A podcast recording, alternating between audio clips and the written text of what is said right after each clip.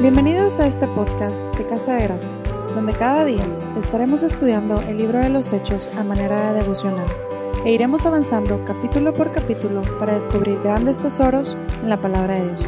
Esperamos lo disfruten mucho.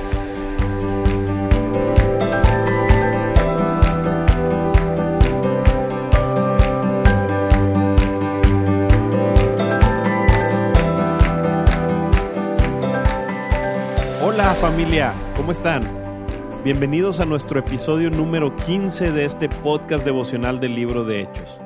El día de hoy comenzamos con el capítulo 5 y veremos de los versos 1 al 11, los cuales son una continuación directa de lo relatado al final del capítulo 4. Hasta este punto de la historia, todo lo que Lucas ha descrito han sido aspectos positivos de la iglesia primitiva Incluso podemos ver en los últimos versos del capítulo 4 a una comunidad de creyentes ejemplar. Tenían un mismo corazón y un alma. Consideraban sus bienes como pertenecientes a Dios y los ponían a su servicio. Eran poderosos en la predicación del Evangelio y con gran generosidad compartían sus posesiones unos con otros para que nadie tuviera necesidad. ¿Te imaginas? Definitivamente el Espíritu Santo estaba obrando en aquella comunidad de maneras sorprendentes. Sin embargo, a pesar de parecer una iglesia perfecta, la realidad es que también estaba compuesta por personas imperfectas y pecadoras como todas las demás. Esto no debe sorprendernos, ya que toda iglesia está formada por personas que están en un proceso de transformación constante, pero que sin embargo no son perfectos, lo cual era cierto en aquella época y también es cierto ahora. En el capítulo 5 del libro de Hechos, Lucas describe sin tapujos el primer pecado registrado en aquella iglesia, el cual podía poner en peligro el avance del Evangelio y la pureza con la que el Espíritu Santo estaba manteniendo aquella comunidad. Cuatro aspectos importantes me gustaría resaltar de esta historia, de los cuales debemos aprender como creyentes y también como iglesia. El primero es lo engañoso que es nuestro corazón. En los versos 1 y 2 se nos habla de Ananías y Zafira, quienes, al igual que Bernabé, decidieron vender su heredad para aparentemente traerla a los apóstoles. Sin embargo, a diferencia de Bernabé, su corazón no era recto y sustrajeron del precio de la venta, trayendo solo una parte a los apóstoles y afirmando que lo habían traído todo. Qué sutil es el pecado. ¿Te das cuenta? Lo que parecía ser algo bueno y generoso estaba siendo corrompido por un mal corazón. No sabemos exactamente lo que los motivó a mentir. Pudieron haberse llenado de avaricia o quizá vieron una oportunidad de aparentar generosidad, aunque estaban siendo tacaños. El asunto es que se dejaron engañar por su propio corazón y mintieron al Espíritu Santo. Ellos, al igual que nosotros, tenían un corazón pecaminoso que fácilmente puede llevar a las personas a fallarle a Dios si se descuidan espiritualmente. La Biblia nos dice en Jeremías 17:9, engañoso es el corazón más que todas las cosas y perverso. ¿Quién lo conocerá? A lo que él mismo responde, yo Jehová. Domar el corazón humano no es un asunto que podemos realizar por nuestra propia cuenta, sino que dependemos completamente del Espíritu Santo. De lo contrario, seremos engañados. El segundo aspecto a resaltar es la astucia de Satanás.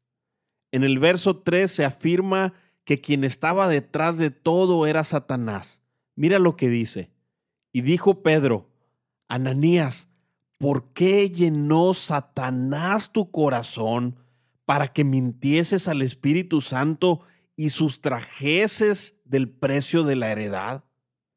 Evidentemente Satanás estaba al tanto de lo engañoso del corazón humano y no tardó en aparecer en la historia para oponerse a los planes de Dios.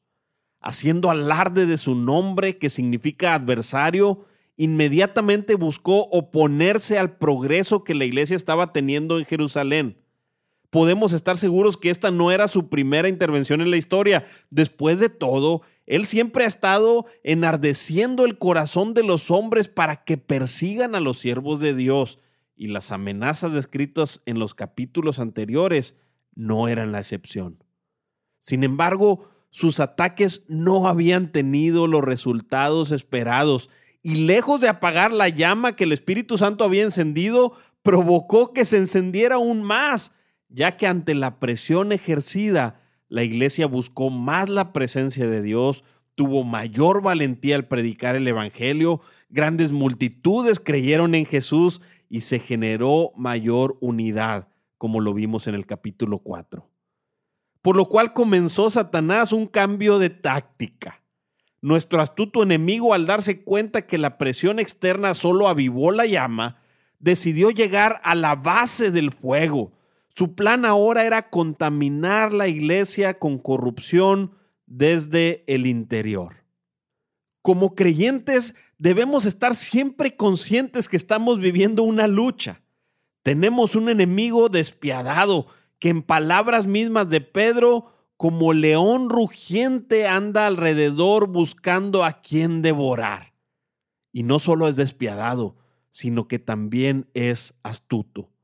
El gran predicador Charles Spurgeon dijo, los modos de ataque de Satanás delatan su astucia.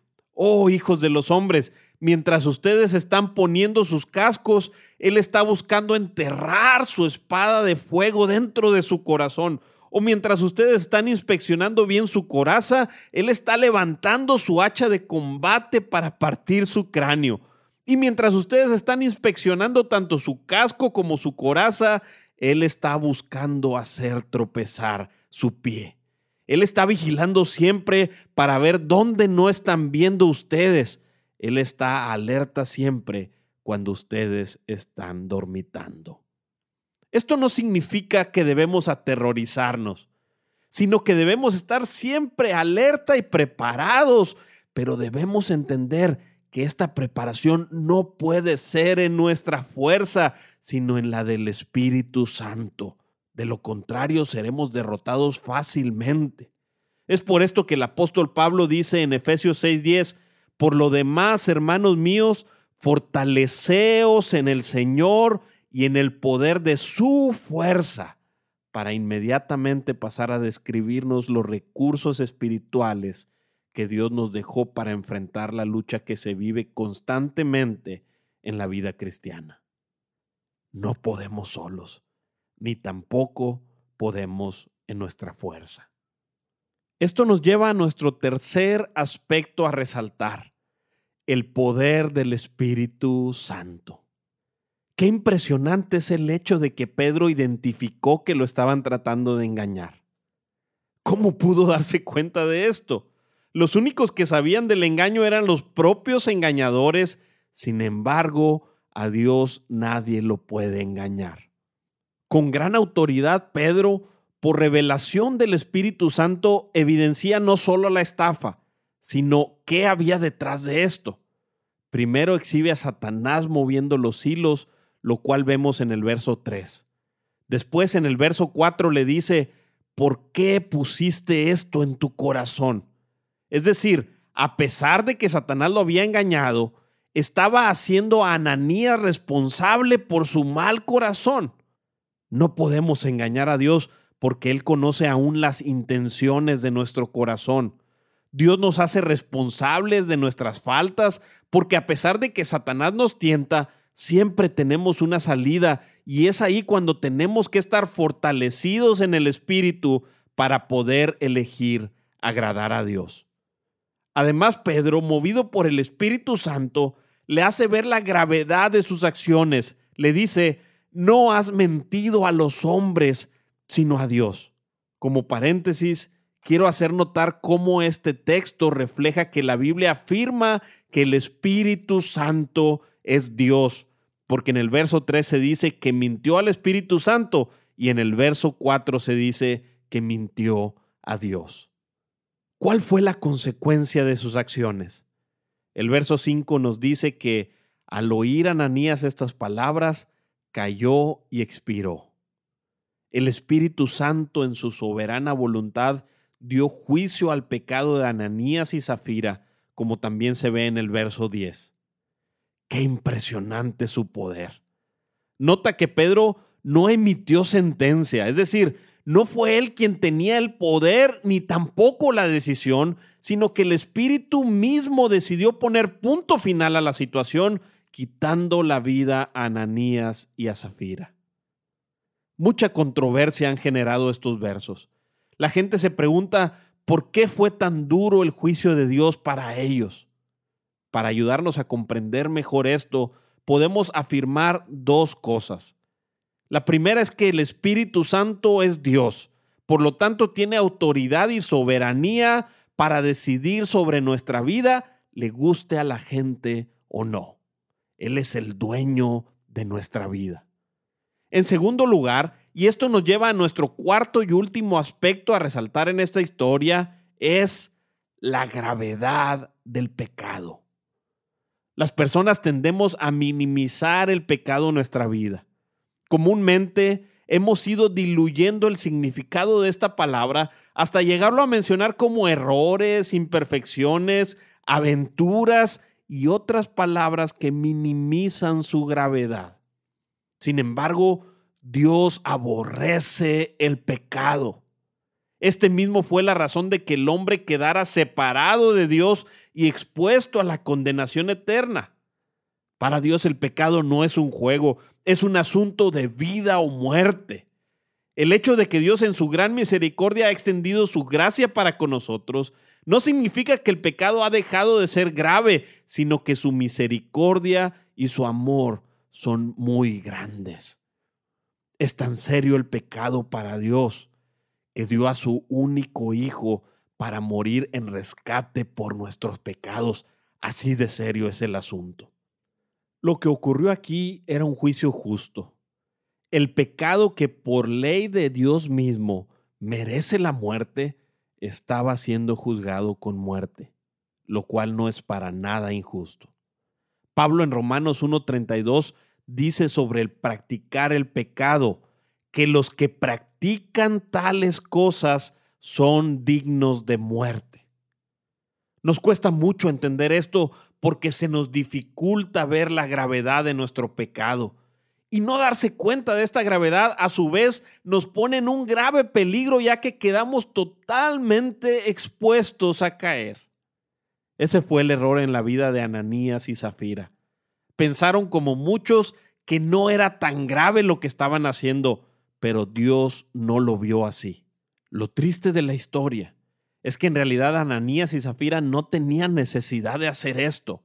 Pedro les dice en el verso 4 que leímos anteriormente, reteniéndola, no se te quedaba a ti, y vendida, no estaba en tu poder.